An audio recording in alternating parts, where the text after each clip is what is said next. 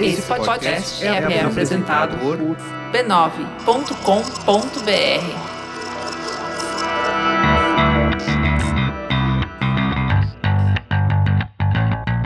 Olá, eu sou Alexandre Maron. E eu sou a Luciana Biniski. E esse é o Zing, um programa com conversas profundas sobre assuntos aparentemente banais. Pois é, estamos de volta, Luciana. O Zing basicamente ficou quinzenal nos últimos tempos, pois é. Né? Não por minha culpa, vamos avisar logo os ouvintes? É, pois é. Eu tento toda semana, gente, sério, serião. Aham, uhum, tá bom. Ouvintes, desculpem. A gente estava tentando manter a periodicidade, mas assim, estamos mantendo uma periodicidade, só não está conseguindo ser semanal. Exato, a gente só trocou a periodicidade, porém. É. Mas as coisas realmente estavam complicadas, acho que melhora agora, só que o ano vai acabar. Então a gente tem o quê? Mais dois programas até o fim do ano? É, yes. Tá. Então, bem-vinda, Luciana. Quanto tempo que a gente não se fala, né? Duas semanas. Pois é, mas parece muito tempo mesmo. A gente pois tá tão é. acostumado a. Pois é. é. Estamos de volta eu queria quebrar o nosso protocolo, né? A gente fica tentando aqui fugir da necessidade de falar do que está acontecendo no momento. Eu tento falar de coisas mais perenes e tal. Eu não gosto de ficar repetindo o assunto. A verdade, minha gente, é que se antes a gente tinha que ficar catando o assunto, agora a gente tem que tentar fugir, que nem o diabo da cruz, pra gente não falar sobre o que está, obviamente, na nossa frente. Eu acho assim, o momento que a gente está vendo agora é quase como, sabe aquela coisa assim, tipo, quando você vê um filme em que o cara fala de A, B, C, D, e aí o clímax é quando A, B, C e D acontecem, é tudo ao mesmo tempo. Eu acho que assim, tipo, a gente passou os últimos meses, tanto a primeira fase quanto a segunda fase do Zing, falando de um monte de componentes, né, da nova cultura pop, de uma cultura pop que é feita coletivamente, que ela é consumida e, e, o ato de consumo muda a mensagem, tudo isso que a gente falou nos últimos tempos. E aí, na medida em que a situação política do país vai se desenrolando e acelerando, as últimas semanas parece que tá tudo acontecendo ao mesmo tempo, de uma maneira quase que assim acadêmica, assim. Se você quiser agora fotografar o momento, você vê tudo isso acontecendo dentro de uma mesma história que está se desenrolando em Brasília. Então acaba que eu, infelizmente, eu não queria repetir assunto, mas eu Infelizmente acho que... nada, gente. A gente tá achando ótimo a gente ter esse tipo de assunto também pra falar, porque esse tipo de assunto é o tipo de assunto que interessa de verdade, é isso que a gente tá falando. O Brasil tá num momento político que Putz, sei lá, eu não esperava assim que fosse acontecer esse ano com, ou dessa forma, sabe? Tipo, você acorda de manhã, abre um portal, tem, meu, gente se estapeando na câmara. É sensacional. Tipo, não achava que, que as pessoas iam se preocupar tanto então, com política tão isso. rápido. Mas esse é o ponto. O que eu queria começar aqui é justamente esse negócio bizarro que é assim: isso está acontecendo no nosso país, o seu, o meu, o nosso futuro está sendo decidido. O seu, o meu, o nosso. Isso. O nosso, o seu, o meu, nosso futuro está sendo decidido por tudo isso que acontece lá, vai influenciar se eu, você, vamos ter trabalho, emprego no ano que vem, em dois anos, se a empresa que você trabalha, a empresa que você construiu, vai conseguir sobreviver a uma recessão brutal de 4,5% esse ano e sabe lá mais quanto ano que vem. Tipo assim, tudo que está acontecendo Sim. lá influencia o nosso futuro no curto e no longo prazo, né? Mas é muito engraçado, você falou uma coisa perfeita, que é o seguinte é hipnotizante olhar para o que está acontecendo e é quase como se não estivesse acontecendo de verdade. É, a maneira como a gente assiste isso tudo, ela é tão fragmentada e reempacotada em redes sociais, em Twitter, em timeline do Facebook. A maneira como a gente consome é quase como uma obra de ficção em múltiplos pedaços. É isso assim, a gente olha e fala assim: "Nossa, que incrível!" E acho que uma coisa que me chamou muita atenção é, de novo, né? Quer dizer, a minha timeline é tomada por um monte de pessoas com uma fortíssima influência de cultura pop. Então a piada básica é assim: cara, esse season finale de 2015 Nossa, tá melhor meu. do que qualquer seriado que Mas eu vi esse tá ano. Muito. Entendeu? Tem emoção, tem intriga, tem traição, tem uma carta que parece novela mexicana, velho. Na novela mexicana sempre tem uma carta, não é? Então, até uma carta a gente tem nesse não, negócio. Não, gente, não deu para acreditar. Eu desconfio até que aconteceu tanta coisa, mas tanta coisa, que eu acho que, sabe, é isso, assim, a gente não conseguiu absorver tudo o que aconteceu mesmo. Não, de verdade. é, tipo, mas- eu não consegui até agora ler a carta na íntegra. Só li a repercussão e todo mundo falando. E aí já era tanta coisa pra ver da repercussão que eu falei, bom, acho que eu já meio que entendi o que, que era a carta. Não tá dando pra acompanhar. Aí você liga na TV Câmara, eles cortam o som da TV Câmara, você não consegue ouvir o que as pessoas estão dizendo. É tipo um absurdo completo. O que me chama a atenção é que, de alguma forma, a gente. Eu não tô dizendo que isso acontece 100% do tempo e que a gente tá anestesiado e não sente nada. Eu sinto indignação, mas tem um sentimento que se sobrepõe que é esse senso de entretenimento, assim, de que você tá assistindo de camarote, não no bom sentido, mas tá assistindo de camarote os fatos se desenrolando aos pedaços. Quer dizer, ontem, mais uma cena. né? Eu imagino o roteirista escrevendo interior, casa do deputado, do senador tal, sabe? A, a ministra da Agricultura, o senador é, tal, se encontram, ele faz uma piada catedrática de tudo que a gente discutiu o ano inteiro sobre feminismo e que não se deve fazer, toma uma taça de vinho na cara e a própria repercussão da história, ela repete todos os beats do machismo dos caras falando mal da mulher, mandando, falando que ela é uma imbecil, que ela é uma barraqueira, que foi só uma piada, não sei o que. sei lá. Tudo se repete, assim, de uma maneira bizarra. Só que agora a gente tá com o Não, e aí ele alega que na verdade foi um elogio mal interpretado, que é o ápice do machismo, e aí pede pra um amigo ligar pra ela pra botar panos quentes. Eu não dou conta, gente. não tenho a menor ideia do nível de machismo do José Serra. Se ele é um machista clássico do tipo faz piadinha, mas. É o clássico não, dessa, peraí, dessa peraí, geração. O machista clássico, Maron, é o que bate em mulher, é o que realmente acredita que mulher tem um lugar certo na sociedade, Você que ela acha, não é. acha que esse é um machista clássico? Eu acho que Eu o machista acho. clássico é todo mundo. Aí tem o machista mais um, ou menos um, sei lá, que dá porrada. Então, mas é que eu acho que o machista clássico não é o que dá porrada, mas reclama do tamanho da saia da mulher, entendeu? É, po- pois é. Esse é o clássico, Enfim, porque eu- tem o moderno que deve ser, que eu imagino. Quer dizer, não, eu não, realmente não imagino qual deles que é o Serra.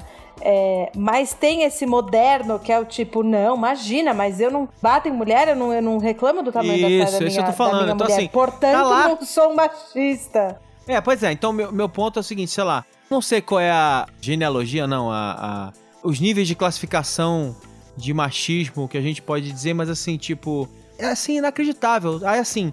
Tá lá, então tem lá a clássica situação, a história machista do dia, mas tá acontecendo com skin do cenário político. Brasília é o centro do universo, tá tudo acontecendo lá de maneira completamente inacreditável. Aí Sim. tem toda a história de intriga, né, do vice-presidente mandando uma carta que vazou, né? E aí essa carta é uma carta obviamente escrita para ser documentada e entrar para a história. E essa carta, ela é a repetição de um expediente usado por um personagem de ficção, né, numa série do Netflix, que é o House of Cards, que ele já disse que que ele já que o próprio cara já disse que gostava da série. Não, é, é bom demais pra ser verdade. E que a nossa realidade brasileira superou. Não, superou, porque, porque lá nos Estados Unidos só aconteceu na ficção. Não- entendeu o que eu tô falando? Assim, Sim. é completamente E as pessoas ainda ficavam meio tipo, putz. E quando a gente assistiu House of Cards, inclusive, o que eu acho mais engraçado é que nessa última temporada teve gente que ainda falou assim: ah, meu. Putz, cara, eu acho que eu até meio desencanei de House of Cards porque ficou tão absurdo. Tão a, fora- a- é. a- a trama ficou tão absurda que não dá vontade de assistir. Tipo, é óbvio que aquilo não aconteceria no mundo real. mundo real, e Corta é- pro Brasil. E aí seis corta pro meses Brasil. depois. E o Brasil consegue superar a ficção. Né? Não, é assim, sensacional. é, é incrível esse tipo de coisa, né? Aí a gente vai e assim, eu até botei um post essa semana assim, meu, o Zorza, a Marta e companhia estão se divertindo como nunca, porque o sensacionalista hoje, a gente tá gravando isso numa quinta-feira, né? Eu até postei e falei assim, gente, eu virei. Eu acho que eu vou criar uma, uma, um robô pra ver assim. O sensacionalista posta, eu reposto, porque ficou ridículo. A quantidade de piadas por minuto que eles estão lançando é inacreditável. o Brasil, ele é uma massa de pizza chamada piada básica. O sensacionalista só precisa pegar essa massa, coloca ali, faz ali a massa bonitinho, põe na forma, joga lá mussarela, orégano, tomate, bacon, não sei o que, sei o que lá, manda pro forno e sai uma piada genial. Ou duas, ou dez, ou vinte. Não, né? tá tão fácil que a massa já vem recheada. É jogar uma mussarela por cima e mandar pro forno. Ele meu. já, recebe, ele já recebe até ela semi-pronta, né? Sensacional, pois é. Entendeu? Eu tô falando então, assim. Né, a gente passou os últimos meses falando, olha, tem os programas de debate, que são os debates que a gente trava no Facebook. O pau tá comendo no Facebook. As pessoas ficam brigando, as amizades se desfazendo como nunca. Acelerou, né? Tipo assim, a gente não tá nem em campanha eleitoral, as pessoas estão se matando, se xingando, se bloqueando, se odiando e tal, não sei o quê. É... Mas, cara, eu preciso dizer que essa parte eu curto, de verdade. Curto de verdade. Porque O quê? essa Bloquear? coisa de tipo. Ai, mas é porque política não se discute. Não se discute com quem, minha gente? Tipo, se você não for discutir política e se você não for começar a tentar botar em prática o mundo que você acredita pra você mesmo, você vai falar sobre o quê? O tempo? A falta de água? O surto de zika? tipo, mano. Não, mas não é, é sabe o que é pior? A falta de água é um problema político. O surto de zika é o efeito de desmando político ao longo de um tempão, porque assim, a gente sabe todo ano que vai acontecer e todo ano acontece porque as políticas públicas são completamente equivocadas.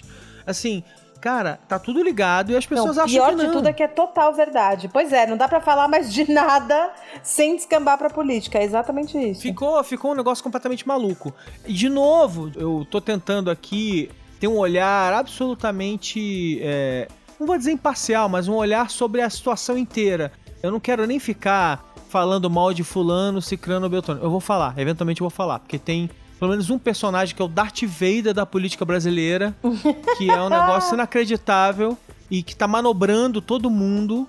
O mais desesperador é que ele manobra mal, que quem quer enxerga tudo que o cara tá fazendo e não tem um desfecho, né? Quer dizer, é, tudo bem que ainda falta alguns capítulos, né? O ano ainda não acabou e tal, não sei o quê. Mas não, a, a história não tem desfecho. Ela, o cara. Hoje tinha uma piada absolutamente sensacional do sensacionalista, em que eles falavam que Deus avisou que depois que o presidente da Câmara, Eduardo Cunha, virou evangélico, ele já adiou a volta de Jesus seis vezes.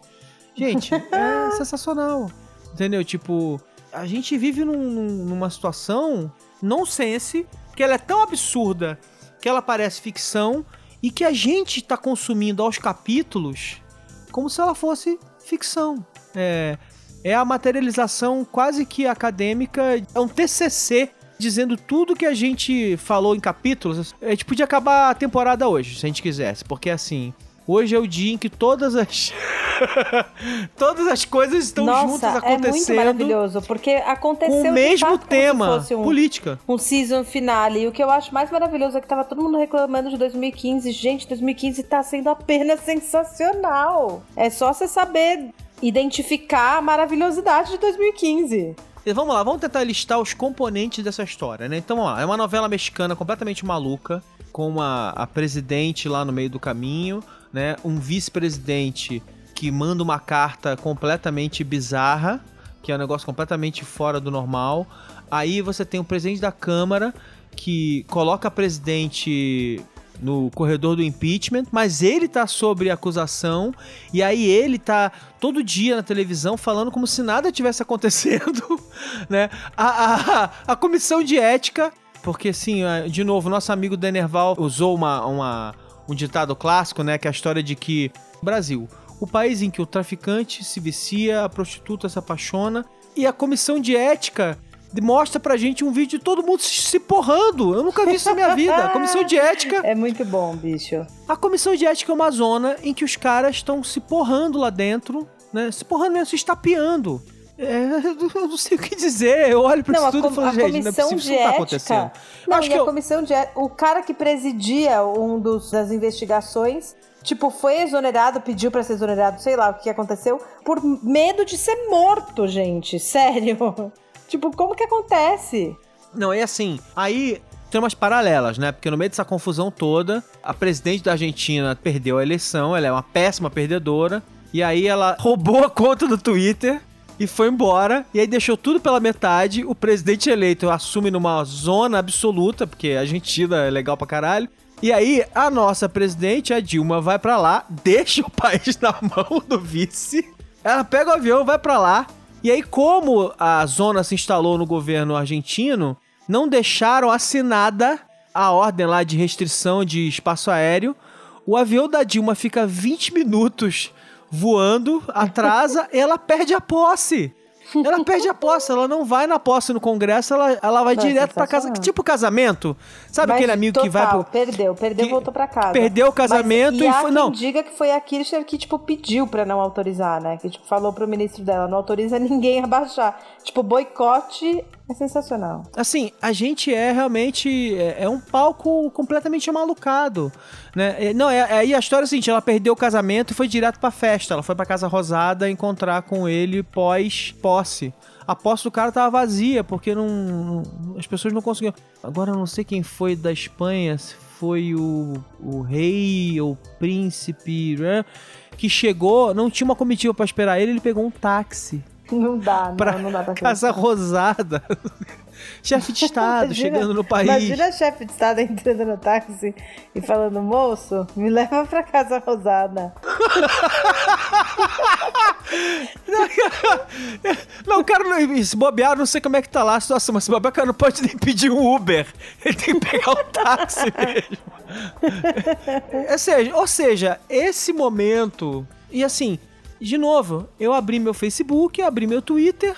E é isso que tá acontecendo no mundo. Tá acontecendo isso. E aí o Donald Trump falando que vai pedir pro Bill Gates fechar a internet. Gente, em que mundo nós estamos, assim? Aonde a gente for parar?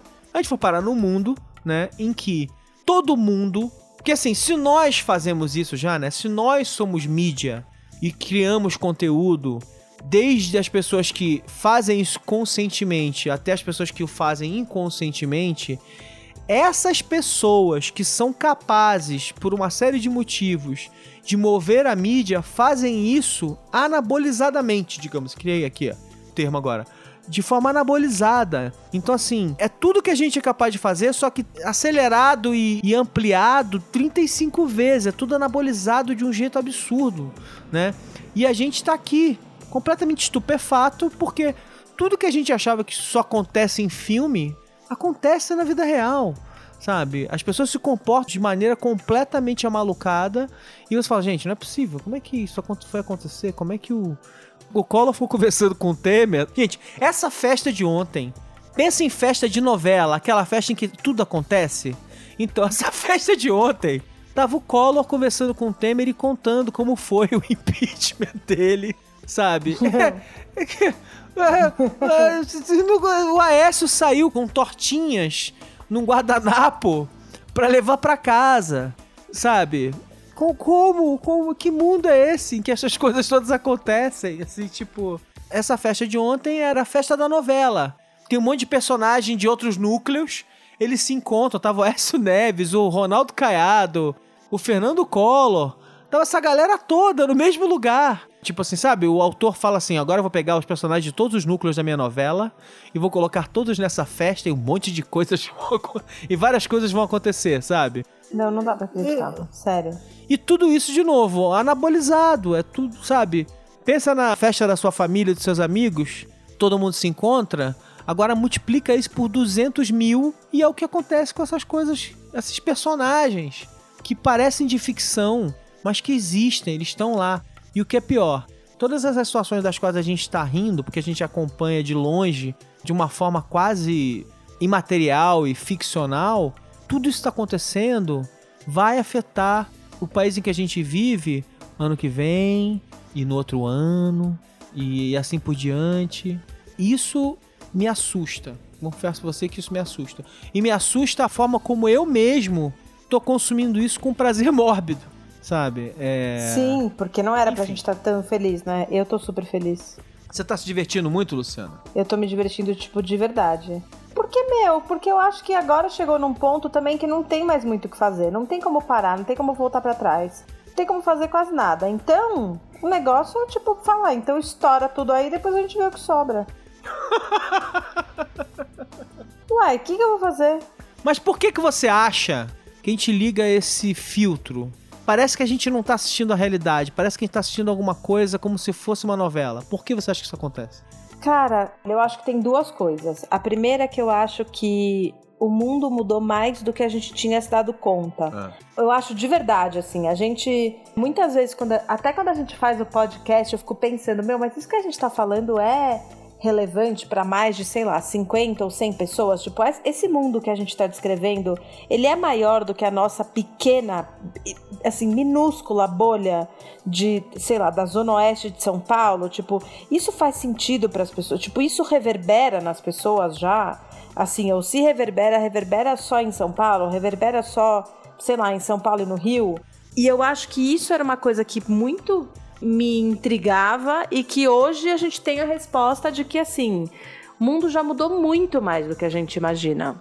O que antes eu achava que era uma, talvez assim, questões minhas ou coisas que fossem mais próximas dessa nossa elitezinha cultural micro, uhum. é, não é, é de todo mundo. Isso está afetando as pessoas, está afetando a passos largos. Então, toda essa nossa discussão aqui do Zing também de mídias sociais e o quanto isso afeta a vida das pessoas, né? E a gente fica aqui discutindo que nem as pessoas falam assim: ah, é ativismo de sofá, ativismo de sofá. Meu, as mudanças que estão acontecendo no mundo real, elas não são mais compatíveis com as manifestações que só aconteceram no mundo real. Então não tem mais como a gente simplesmente excluir o potencial de todas as ações que aconteceram à nossa volta. Então, seja isso, assim, seja um ativismo de sofá, entre aspas, que eu acho isso uma besteira. Seja por qualquer outra razão, o fato é que agora a gente está tendo uma noção do quanto o mundo já mudou muito mais do que a gente imaginava. Se até o ano passado, até o ano passado não, vai, ser mais legal com todo mundo. Se até cinco anos atrás a gente não sabia qual era o nome do presidente da Câmara, eu desconfio que daqui para frente a gente nunca mais vai esquecer o nome do presidente da Câmara. Se até cinco anos atrás a gente não se preocupava com as políticas públicas dos governantes que a gente elegia, eu desconfio que daqui para frente a, o PSDB vai ter um, um sério problema para se reeleger em São Paulo, que era um lugar que para eles já estava meio que tomado e, e sacramentado, depois dessa política desastrosa que o Alckmin causou. Tipo, e eu te digo isso não é nem porque eu sou contra, porque eu sempre fui contra.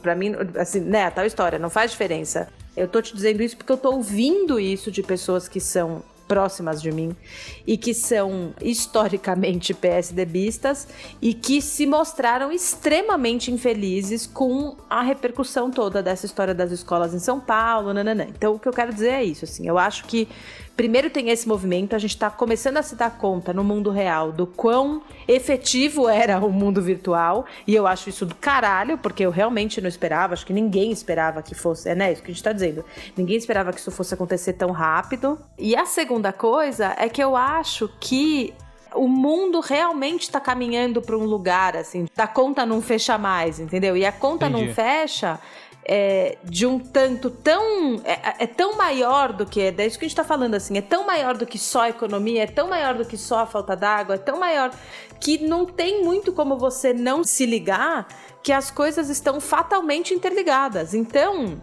Não adianta mais a você achar que porque você trabalha no mercado financeiro, você não precisa saber como está sendo refeita a economia de bairro, entendeu? Assim, como aquela coisa que é, tipo, que todo mundo fala assim: ah, existem dois tipos de economia. Existe a economia dos bancos, existe a economia especulativa do mercado financeiro e aí existe a economia de verdade, que é onde fecha a loja, onde abre a loja. Né? E não dá mais para você separar as coisas. Da mesma forma como não dá mais para você separar o fato de que ah. as políticas públicas afetam, inclusive, né, enfim, as coisas mais próximas a gente. Então, assim, o SUS está recebendo muito mais gente para ser tratada, eles acham que tem a ver com a crise econômica. Eu não acho que tem a ver com a crise econômica só. Eu acho que tem a ver também com essa nova conscientização que a gente está tendo, a passos largos também e muito rapidamente, de que esse país é nosso. E esse país é nosso com tudo que ele vem de ruim e de bom. Então não adianta a gente achar que a gente vai só aproveitar a parte boa ou que a gente vai só sofrer com a parte ruim, as pessoas estão querendo se tornar responsáveis também pela parte que é, uhum. que é boa e que é de direito delas, né? Então não tem mais essa de da classe média pagar plano médico e, e, escola particular e, nananana, e não cobrar nada do governo, porque essa conta não fecha mais. Isso não, não dá mais para ser assim. Então, por necessidade ou por ideologia, O fato é que a gente está começando a de fato tomar posse do Brasil como nosso. E eu acho isso sensacional, por isso que eu tô te falando. Eu sou muito mais a favor de, meu, quebra tudo que tem que quebrar e depois a gente vê como é que a gente vai reconstruir, do que tentar ficar segurando, porque senão é a tal história, sabe? Ah, então beleza, quer tirar a Dilma? Que é isso que eu tô falando. Eu não acho que ninguém está acima do bem e do mal. Quer tirar a Dilma? Vamos tirar a Dilma. Mas então a gente vai ter que repensar o Temer também, porque não adianta só tirar a Dilma. Essa coisa meio simplista, ou enfim, ou meio de você resolver esse problema aqui e não pensar no problema que você cria duas casas depois, as pessoas estão começando Entendi. a entender isso. E é por isso que a gente está com essa crise política gigantesca. Então é isso que eu acho, assim. Acho que é uma ótima hora para a gente perceber que o nosso ativismo de sofá é muito mais valioso do que a gente podia se dar conta, do que a gente se dava conta, né? Não, entendi. Acho que uma coisa que me. É que quando eu olho para as timelines, assim, uma, das, uma, uma das minhas Vamos voltar para McLuhan, né? A história de meio mensagem, aquela coisa toda. Então, quando eu olhava, uma das coisas que eu gostava quando eu via as notícias e as coisas compartilhadas e tal sendo compartilhadas na timeline junto com a foto da minha sobrinha, entendeu? Com coisas mundanas, eu tinha uma esperança, tá?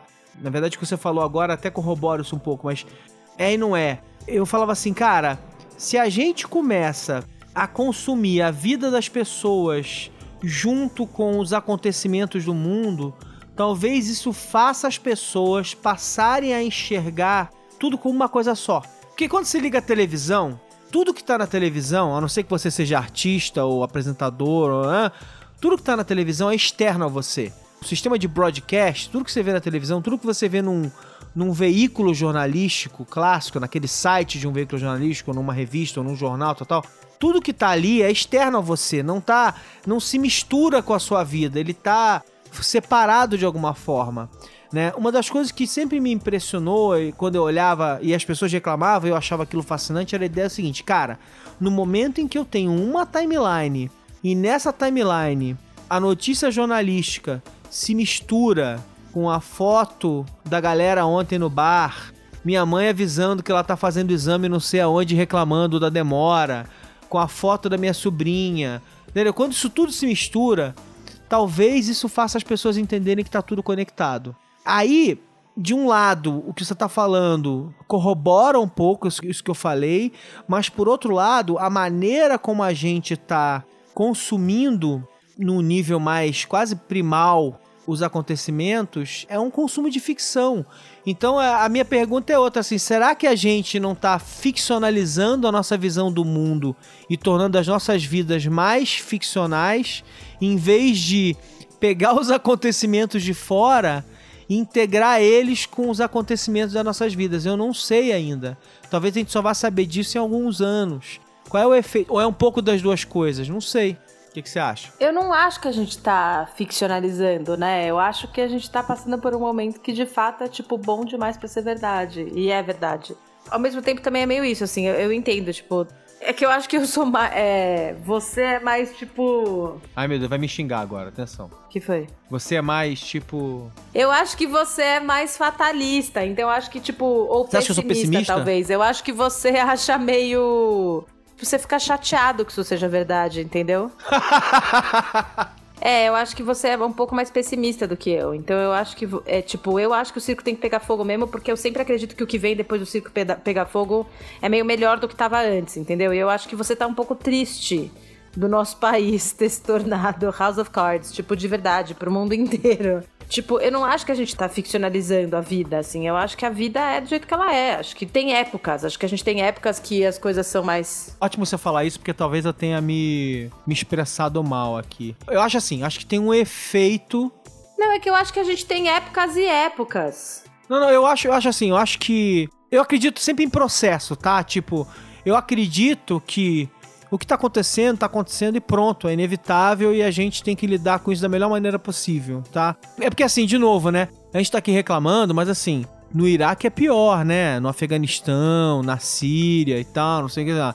A gente tá vendo uma convulsão política aqui, tal, tal, tal, tal, tal, mas a vida tá funcionando ainda. Então, primeiro que você tem que saber é, modular o seu, o seu a sua tristeza porque a coisa não é tão. O fim do mundo não chegou aqui ainda e tal. Mas o meu ponto, assim, eu acredito no processo. Sim. Eu acho que, assim, tipo, quando chega nesse ponto, é melhor arrancar o band-aid e ir pra cima e as coisas se resolverem. Agora, eu acho que é inevitável que, assim, olhar pro que está acontecendo e ver o nível de impunidade desses personagens que estão manipulando a situação é tão frustrante quanto ver um vilão ou dois ou três sapateando nos heróis que são os imbecis às vezes, né? Que não conseguem resolver porra nenhuma, são incompetentes para sair. Quantas vezes você não viu um filme e fala assim: ai gente, mas Fulano é muito burro, não consegue fazer isso, não consegue fazer aquilo. Então, assim, é muito bizarro ver esse mundo. E assim, meu ponto é: eu não sei nem se é bom ou ruim. O bom ou ruim a gente só descobre. O bom ou ruim a gente não consegue saber agora. A gente só consegue olhar o bom ou ruim depois, quando a gente olha para trás. É muito difícil agora. Sim. Mas assim, eu não sei se é bom ou ruim. Eu sei que o fato é, eu estou consumindo isso de certa forma quase com um olhar de como eu consumo uma narrativa ficcional. Eu olho para os personagens, eu começo a formar os arquétipos na minha cabeça. Aqui Brasil ele é tão bagunçado que o herói de hoje é o vilão de amanhã, ou é o anti-herói de depois de amanhã, aí depois ele vira vilão de novo. Não, tem alguém tem, não, pera, desculpa.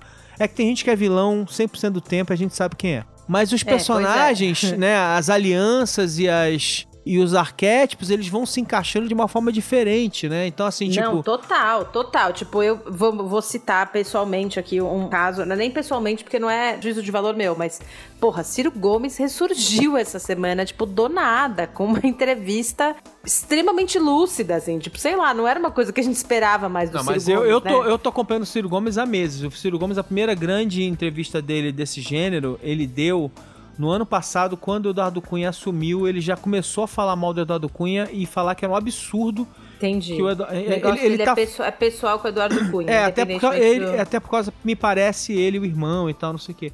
Mas enfim, ele tá falando isso há muito tempo. Na verdade, ele é. Ele tem dado muitas entrevistas, até porque, né? De novo, tá surgindo o nome dele como uma candidatura para 2018. Mas isso é engraçado você falar. Talvez, pela maneira como eu consumo esses conteúdos, o Ciro Gomes está bem no meu radar há, alguns meses já. Porque ele tem aparecido em algumas entrevistas, aparece no meu YouTube, aparece na minha timeline, não sei o que. Alguma coisa que eu devo ter falado em algum momento que deve. O Facebook e companhia deve achar que o Ciro Gomes é importante pra mim de alguma maneira. Mas. é, mas aí, né, é que assim. Aí assim, como ele já estava falando há algum tempo sobre esse assunto, ele, tava, ele já estava sendo bem vocal sobre a discussão do impeachment, que ele é contra. Como ele foi contra o impeachment do Fernando Henrique na época do impeachment do Fernando Henrique, da tentativa de, do- de uma das 30 tentativas do PT de empichar o Fernando Henrique no- nos anos 90 e início de 2000. Ele já estava falando muito sobre esse assunto, né? E aí, claro que ele tem uma posição bem clara de que, assim, Lula de 2018 nem pensar, porque seria um adversário difícil de enfrentar e tal. E aí, quando rolou o impeachment, sabendo que ele era capaz de falar, foram chamar ele de novo pra assim, e aí? Você tá falando que desse assunto há meses, agora aconteceu, e aí? O que, que vai acontecer agora? Então ele foi chamado a falar de novo, mas ele ressurgiu mesmo, tipo assim. Tanto é que, sei lá, um mês e pouco para dois meses atrás foi quando ele começou a falar que ele realmente sentia que ele ia ter que sair candidato em 2018. Eu lembro de um livro ótimo lançado pela Publifolha 2000, 2000 e pouquinho. Não foi 2000, acho que foi 99, sei lá. Que é um livro do Gilberto de Menstay e do José de Souza. Não lembro direito se é isso. Posso até procurar depois. Que era um livro que falava sobre como os políticos funcionam, né? E uma das coisas que os políticos adoram fazer é essa história de que assim, tipo, sairei candidato porque o país precisa de mim. Eu Sei. adoro isso. É uma coisa muito engraçada, né? Porque é um é quase que o, o Ciro assinando o atestado de que ele é um político ainda à moda antiga, né? Ele, ele já Sim. foi um político jovem, promissor e tal, não sei lá, mas ele tá operando na cartilha de vi- quase 20 anos atrás. É muito engraçado, assim, tipo, Sim, não, sim. sou sendo chamado à ação, o país precisa de mim.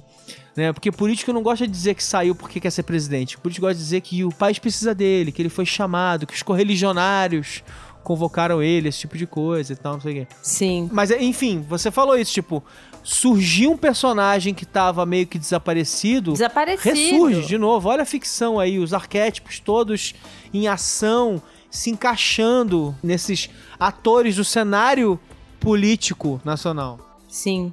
O livro do Dimenstein se chamava Como Não Ser Enganado nas Eleições. Tem um monte de colaboradores. Tinha Boris Casoy, Cacá Rossé, Carlos Chagas, Carlos Heitor Conil, Hélio Gar, uma, uma galera ali que ele juntou um material em que ele vai mostrando quais são as grandes cascatas que os políticos contam, as falácias, os, os clichês, né, que eles se utilizam para ganhar voto, para conquistar o eleitor, esse tipo de coisa. Então o livro é, o livro é muito legal. É, esse livro desapareceu, eu, não, eu, eu nunca mais achei, eu perdi esse livro numa das minhas mil mudanças nos últimos anos. E é uma pena, porque é, é muito, bem, muito legal. Uma baita de um negócio legal que o Gilberto de Menstein fez no passado. Então, eu acho que a gente já falou bastante.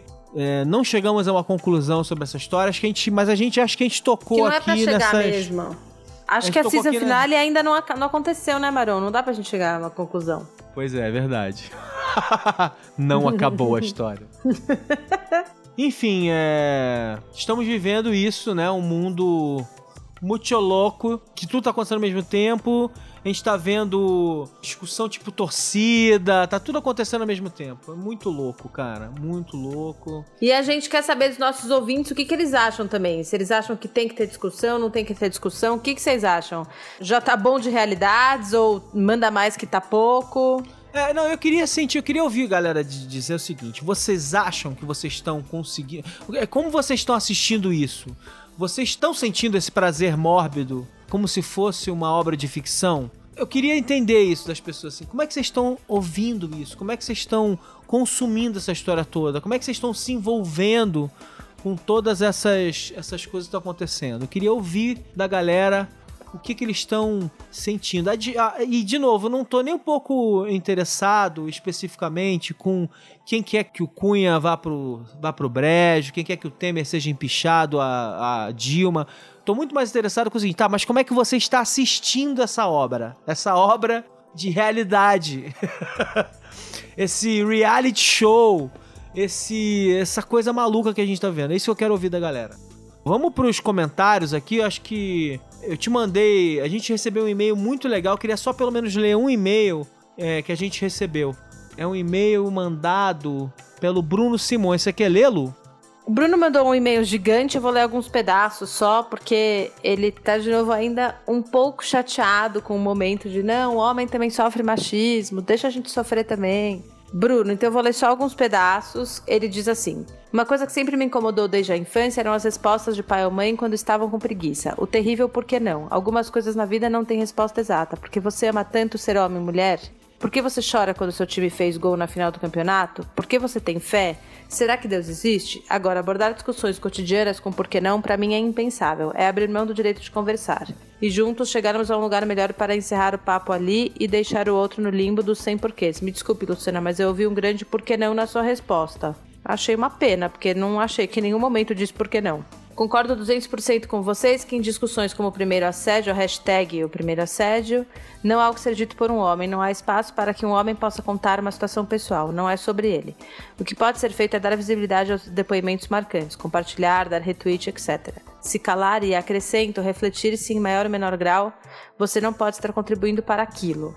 Então, Bruno, como você diz em diversos momentos que eu deveria repensar a minha posição e a minha definição de machismo, então eu vou te dizer para você também repensar essa parte que você já escreveu e para todos os homens repensarem esse momento, que é assim, gente, isso não é uma briga de quem tem mais ou menos direito às coisas. É só o fato e a constatação de que a luta do machismo é essencialmente das mulheres quem sofre com o machismo diariamente, sem nenhuma chance de dúvida, são as mulheres, não são os homens.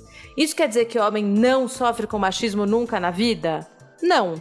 Talvez até sofra. E foi até uma coisa que eu tinha conversado com o Marão, inclusive sobre essa hashtag do primeiro assédio, que o Marão falou: Poxa, mas eu também já fui assediado. E nessa hashtag especificamente, eu não quis contar minha história porque eu não queria de fato tirar o protagonismo das mulheres. Então eu vou aproveitar essa deixa do Maron e de uma conversa que a gente teve nesse dia, que eu acho que a gente conseguiu chegar num ponto legal, né, Maron? Uhum. Que era mais ou menos o seguinte: Quer dizer que homem não sofre com machismo? Não, não quer. Quer dizer que o fato do homem ter sofrido um dia da vida dele com machismo faz com que ele tenha noção do que é o machismo? Não, de jeito nenhum. Uma coisa é você sofrer com machismo num ambiente específico porque você decidiu dançar balé e porque as pessoas te olharam torto por causa disso. E eu continuo achando que isso é mais homofobia do que machismo. A mulher não tem escolha. Ela sai de casa e os homens olham para ela. E ela não, ela não tem como não estar exposta ao machismo recorrente que vai acontecer na vida dela. Então, é, o que eu quis dizer quando eu respondi para o Sed que não existe racismo reverso, da mesma forma como não existe esse machismo para os homens, é mais ou menos seguindo essa linha. Da mesma forma como assim, dá para dizer que nenhuma pessoa branca sofreu algum tipo de preconceito por conta por da, ser das... branca, né? É, por, por conta das feições dela? Não, não quer dizer. Mas isso quer dizer que, portanto, ela está incluída na luta do racismo de jeito nenhum. E isso eu acho que é um ponto que é muito importante dizer. Então é, é isso, assim. Bruno, não tô querendo excluir os homens é, do clubinho, mas é, meio, mas é meio dessa forma, assim. Eu acho, eu sempre, toda vez que eu tenho alguma dúvida sobre alguma questão sobre preconceito ou sobre minorias, eu sempre tento me colocar no papel oposto, porque é isso. Eu sou mulher, isso me torna enfim, passível de machismo, mas eu sou branca e isso não me torna passível de racismo. Então, quando eu quero ter uma noção se eu tô invadindo o espaço do outro ou não, eu tento pensar numa situação que tem a ver com um outro espaço onde eu não sofro opressão. Então, vou falar isso de novo para os homens. Isso não é uma briga. As mulheres não querem que ache tipo assim, ah, não, vocês não podem participar disso. Não tem nada a ver com isso. É assim, é só deixar as mulheres ocuparem o espaço que elas têm que ocupar para falar sobre isso e aceitar que nessa luta vocês não são protagonistas. Não são não serão. Tudo bem. E assim, acreditem, às vezes também é legal você não ser o opressor o tempo inteiro ou tentar se colocar no papel de vítima quando isso não faz parte do seu cotidiano. Pode ter feito em algum momento da sua vida, mas isso não quer dizer que faz parte do seu cotidiano e isso são coisas realmente muito diferentes. Eu recebi um e-mail aqui da Bruna Martins. Olá, Maron e Luciana. Queria comentar um pouco da minha experiência com o jornalismo colaborativo e como isso mudou minha visão em relação à profissão. Lembrando que o último episódio a gente falou sobre como os blogs e o próprio jornalismo cidadão e colaborativo tinham mudado a forma da imprensa tradicional cobrir os assuntos.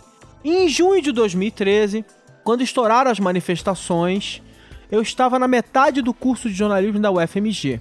Logo depois da primeira grande manifestação em BH, começamos um grupo de 25 pessoas, todas estudantes, que se comprometeram a ajudar a montar uma página no Facebook com informações sobre as manifestações. Escolhemos o nome BH nas ruas. Os motivos eram diversos e a nossa empolgação com o que estava acontecendo, a vontade de sair da faculdade e realmente fazer jornalismo, a necessidade de uma fonte segura de informação que não viesse dos meios tradicionais. Muitos já sabem que os jornais de BH até a época eram muito conservadores e não fizeram matéria positiva sobre as manifestações por muito tempo demorou um pouco para a ficha cair e esse foi um dos motivos que ajudaram a imprensa daqui a manter a mente mais aberta. Isso aconteceu em geral em todo o Brasil, os, os jornais mais conservadores demoraram a, a, a perceber o que estava acontecendo e só quando começaram a, a ver a polícia realmente metendo o cacetete na galera na rua que eles começaram a virar a opinião pública e tal. Nossa cobertura era totalmente colaborativa. Tentávamos deixar o máximo possível de pessoas da equipe nas ruas para relatar o movimento em diversos lugares, mas a página cresceu tão rapidamente que na primeira semana recebíamos centenas de relatos diferentes. A história é grande, até lançamos um livro sobre o assunto, o BH nas ruas, uma experiência de cobertura colaborativa. É merchan, se não ganha dinheiro com isso? Ela pergunta. É, mesmo não tendo experiência direta em uma redação até hoje, me formei esse ano e aceito emprego, o que vivi durante aqueles meses me acrescentou tanto como jornalista que não trocaria por nada. Aprendi que é preciso ouvir cada pessoa para chegar a uma informação, mas tudo, absolutamente tudo, precisa ser cuidadosamente apurado. Uma coisa que me marcou muito foi quando aconteceu um acidente durante uma manifestação e ninguém sabia direito quantas pessoas estavam feridas. O maior jornal do estado publicou imediatamente em seu portal que havia três mortos mas depois de bastante discussão, nós resolvemos esperar informações oficiais para divulgar. No final, o jornal estava errado e muitas pessoas agradeceram pela seriedade de apenas publicar depois de confirmar. Havia muitos boatos e nós fomos os primeiros a publicar corretamente, justamente por priorizar a verdade e não a necessidade do furo, entre outros motivos. Isso tem muito a ver com a nossa razão. Estávamos ali por paixão, por vontade e não para fazer bonito para o chefe. Aprendi também que a discussão é extremamente importante para o jornalismo. Tínhamos pessoas de diversas posições políticas e sociais no grupo e sempre discutir antes de qualquer postagem foi essencial para evitar erros, achismos e até pequenos preconceitos que vimos diversos veículos cometerem. Isso, inclusive, me fez pensar muito mais em quais termos utilizo, o que o jornalismo brasileiro precisa fazer muito. Antes eu estava um pouco desacreditado em relação à profissão, mas essa experiência mostrou que o jornalismo tem futuro e ele vai ser muito mais legal do que imaginávamos. Mais legal principalmente para nós que vemos essa mudança acontecer todos os dias e podemos fazer parte de iniciativas que ajudarão a moldar o futuro da informação. Se eu pudesse, participava de uma página colaborativa de cada grande mobilização acontecimento. Vale a pena todo o esforço e o cansaço. No final, não só o resultado dá orgulho, já que o aprendizado é tão grande que sala de aula nenhuma substitui. Sou igual ao Maron esse assunto me empolga muito. Queria comentar sobre tudo que vocês falaram, mas o e-mail ficaria quilométrico. Não tenho muito que falar sobre as hashtags das últimas semanas, já que tomei a maravilhosa decisão de desassinar ou excluir todo mundo que falou merda sobre o assunto. Vocês não têm ideia de como minha timeline está maravilhosa. Só queria deixar um recado para Luciana, agradecendo muito pelos discursos feministas de cada programa. Mesmo quem tem interesse no assunto, sempre pode aprender mais.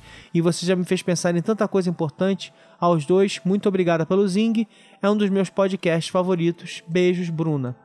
Então, é muito legal. É, é, a Bruna é um depoimento direto de alguém que foi lá tentar dizer o que estava acontecendo, né? Tipo, é, é que foi uma Sim, das marcas daquele, daquele movimento, né? A, uma, a galera indo pra rua e falar assim, cara, se eu não estou conseguindo me sentir representado pela cobertura, eu vou fazer a minha cobertura porque eu acredito nas minhas motivações. E isso aconteceu pra caramba.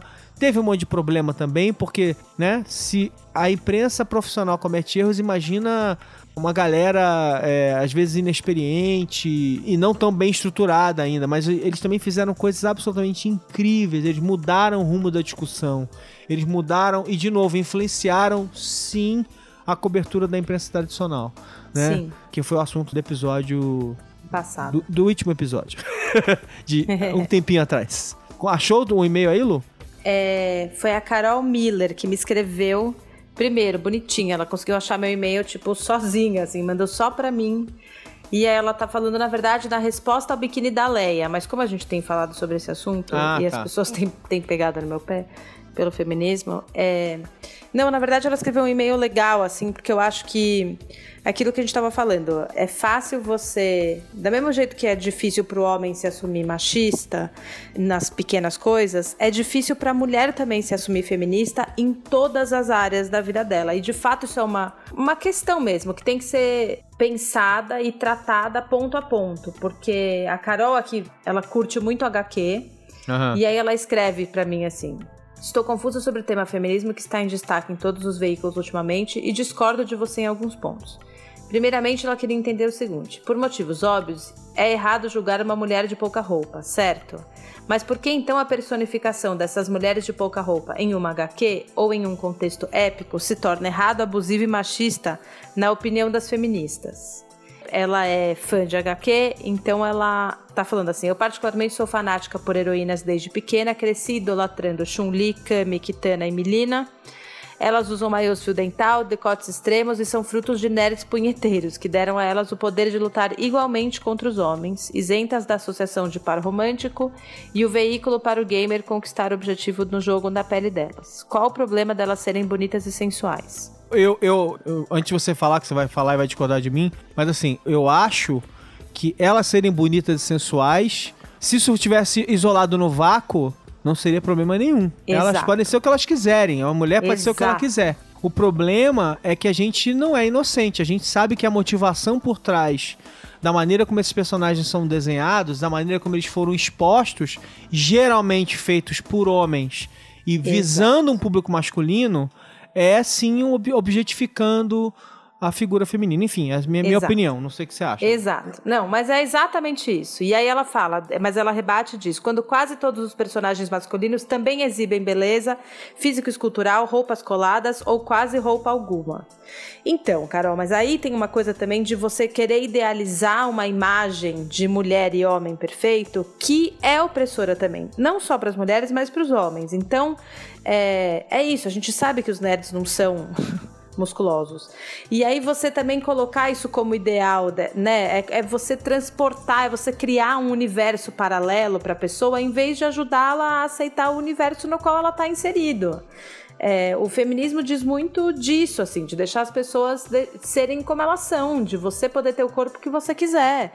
É, de você não ter que necessariamente ter atrelado a sua figura feminina o lado sensual. E se você não é uma mulher sensual, se você não quer exercer esse seu lado, se você não quer ser, ser né, é isso, assim, a gente sai na rua vestida de um jeito, sei lá, agora tá calor, você sai na rua com roupa curta, não é porque você quer que algum homem olhe para você e te diga alguma coisa, mas porque você não quer passar calor.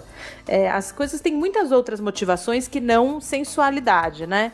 E aí essas, esses, esses lugares que aumentam exatamente esse lado da mulher não são necessariamente lugares que facilitam a mulher para ela ser o que ela quiser. Então é isso que o Maron tá falando. No vácuo não tem problema nenhum. Numa sociedade que valoriza beleza, sensualidade em detrimento de outras características femininas, aí sim eu acho que tem um problema sério. E aí ela fala que quando imaginamos super-heróis que gostaríamos de ser, a gente sempre aspira a ter um corpo magnífico, superpoder, ser invencível. Então não é sempre, Carol. É sempre porque você só vê HQ desse jeito se existissem HQs que te permitissem imaginar uma super-heroína que não fosse necessariamente sensual, você talvez não atrelasse naturalmente que toda super-heroína tem que ter um decote profundo ou uma calcinha enfiada no cu. Talvez um. De novo, não é o melhor exemplo do mundo e não é perfeito, mas o próprio Jessica Jones, ela tá o tempo todo. Fora as cenas em que ela tá transando com alguém, porque faz parte da, da história, ela se apaixona por alguém, né? mas a, a maneira como a série expõe ela é totalmente assim, ela tá de calça jeans, de, assim, você não precisa fazer isso. É, é o, o, e se você cria um ambiente em que a normalidade é estabelecida, você tem Aí espaço um para tudo. É, Exatamente. Enfim, só que é. assim, a gente só vai poder fazer isso muito lá na frente. Aí ela termina falando assim: Eu vi um blog reclamando que apenas a Mulher Maravilha estava descoberta ao lado de Batman e Superman. Parem, já está feio. A Mulher Maravilha usa aquele uniforme, Batman usa aquele uniforme, Superman aquele uniforme. Se fosse a Mulher Gato, Jim Grey, Vampira, Supergirl ou Miss Marvel, estariam cobertas tanto quanto eles. Super concordo com o discurso feminista, mas eu, como grande fã do universo de super-heróis, discordo totalmente dessa busca por pelo em ovos. Justamente num dos únicos mundos que vejo as mulheres tão bem representadas, respeitadas e fortes. Você me entende? Carol, eu te entendo que é muito difícil pra gente aceitar que uma coisa que a gente gosta e que uma coisa que a gente não acha que é opressora, da gente identificar que talvez as mulheres não sejam tratadas da forma como elas deveriam. Mas eu não concordo com você de que tá procurando pelo em ovo. Até porque parte do feminismo tem isso da gente deixar todo mundo falar o que quer. E talvez você continue achando para sempre que as mulheres retratadas nas HQs não são feitas de forma machista, apesar de eu discordar de você achar que é sim bastante machista. Mas achar que quem está reclamando procura pelo em ovo é que é o problema. É aí que a gente corre o risco de voltar a se tornar machista, porque se tem muita gente falando sobre isso, é porque incomoda muita gente. E o fato de não te incomodar pessoalmente não quer dizer que então não pode incomodar as outras pessoas e aí ninguém pode falar. Ao contrário. Eu acho que todo mundo tem mais a que falar e acho que os criadores em geral, sejam roteiristas de programas de TV, sejam eh, roteiristas de HQ, sejam o que quer que sejam, artistas, não importa. Quanto mais plural a gente ficar e quanto mais a gente souber o quanto a gente afeta o outro, mais inteligente fica o nosso caminho. Não só a produção cultural como um todo, mas também a forma como a gente pensa e se coloca. Então, nesse ponto, eu tenho que discordar de você, porque eu acho que liberdade de expressão sempre, sempre vai ser melhor do que a gente dizer, ah, não, isso pode falar, isso não pode. O machismo que mata a mulher, a gente pode ser contra o quanto a gente quiser, mas mulher que dá indireta no Facebook, isso a gente é contra. Não existe o que a gente é contra ou a favor. A gente tem que ser a favor do discurso que liberta as pessoas de coisas que elas sofreram e que elas não querem sofrer mais. E se tem mulher que está incomodada com o uniforme da Mulher Maravilha porque ele é muito menor do que de todos os outros homens, elas têm mais o que falar mesmo. Bom, isso aí me lembra só uma última coisa. Quem ia lá no site, é, um pouco nessa linha, o Mark Martins fez um comentário que é assim: Sério mesmo, Lu, que você disse que uma criança pode dançar funk? Haha, pelo amor. Depois reclamam do Brasil. Eu acho esse, esse comentário, provavelmente com a, melhor das, com a melhor das intenções do Mark, é bem emblemático também da maneira como a gente começa a enxergar a situação, né? Quer dizer, tem um olhar moralista misturar. Entendeu? De um lado é um olhar moralista sobre o que, que as pessoas deviam fazer de um Isso. lado é a clara sexualização, sim, que as pessoas fazem e expõem, tal, tal, tal, tal, tal. E da gente continuar achando que quando é sexualizado, não é a criança que está sexualizando, gente. É a pessoa que olha para a criança.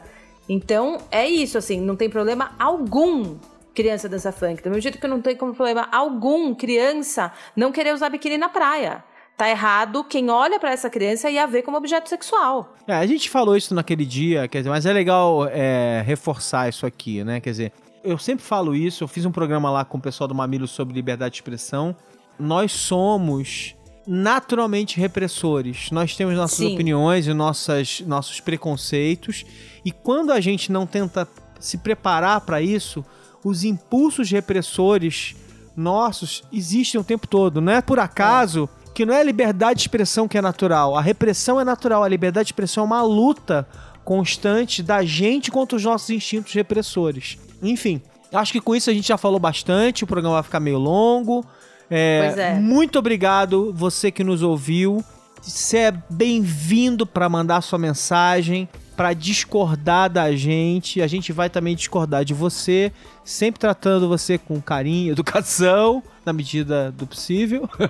também não. Né, gente, não, não chega também chutando a porta, né? E chutando a canela de ninguém. Queremos ouvir suas opiniões. E aí, até a próxima, né, pessoal? Beijo. Beijo para todo mundo. Bye.